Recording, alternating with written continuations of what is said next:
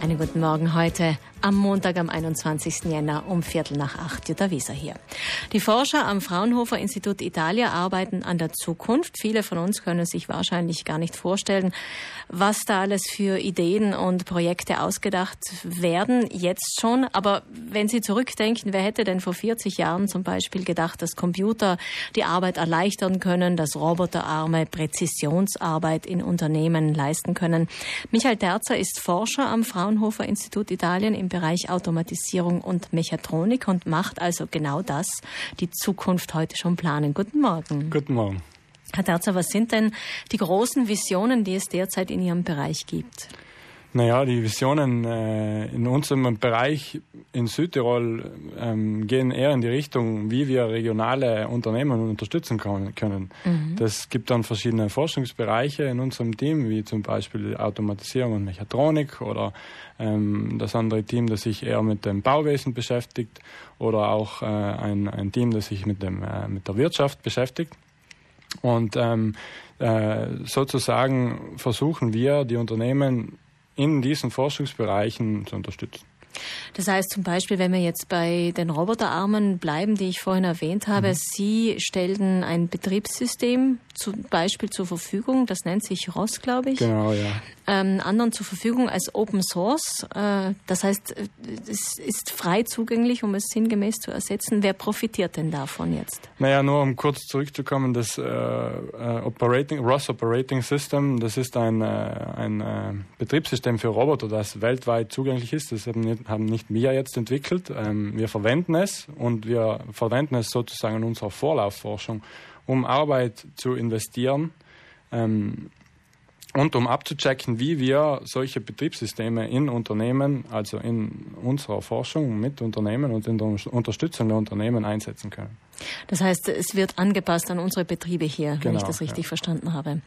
Ähm, Profitieren können also eigentlich alle Betriebe, die sich nicht eine eigene Forschung leisten können. Ein sehr prominentes Beispiel wären die Tesla-Autos. Die konnten aufgrund dieser Open Sources eigentlich sehr schnell in, äh, in, ähm, in, in, in Serienproduktion gehen. Ja, genau. Also das, das zeigt an dem Beispiel, dass auch eine sehr große Firma sehr schnell wachsen kann mit Hilfe diesen, dies, dieses öffentlichen Wissens, das im Internet generiert wurde mhm. und das auch frei zur Verfügung steht.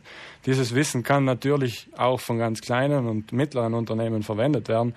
Und gerade dort ist es sehr wichtig, denn eben kleine und mittlere Unternehmen tun sich oft schwer, teure Lizenzgebühren für große Software zu bezahlen. Und äh, genau deswegen äh, versuchen wir auch viel Arbeit in diese Richtung zu stecken, um dort äh, Vorteile herauszuholen. Also um nochmals über Tesla zu sprechen, die Elektroautos sind ja schon seit einiger Zeit sehr gefragt. Das US-amerikanische Unternehmen gibt es seit 15 Jahren, seit 2003 und konnte eben dank Open Sources schnell in die Serienproduktion gehen.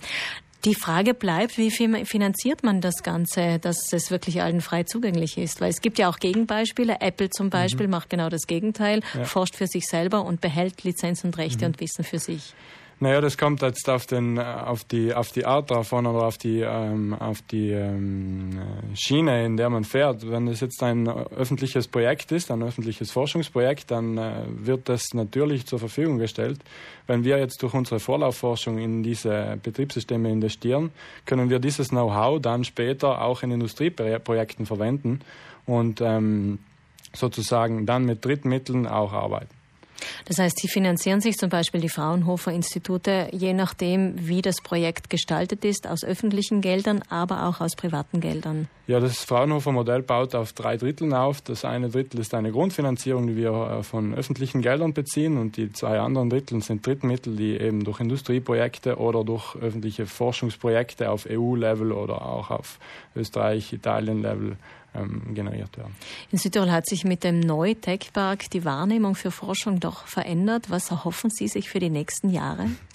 Ja, der Neutech-Park ist ein äh, sehr inter, äh, interessanter Ort, um Forschung zu betreiben. Äh, es ist sehr toll. Ich habe den Wandel von, oder ich habe den Umzug mitgemacht unseres Instituts von der äh, Schlachthofstraße in den Neutech-Park mhm. und ich habe sozusagen auch die Änderungen erlebt.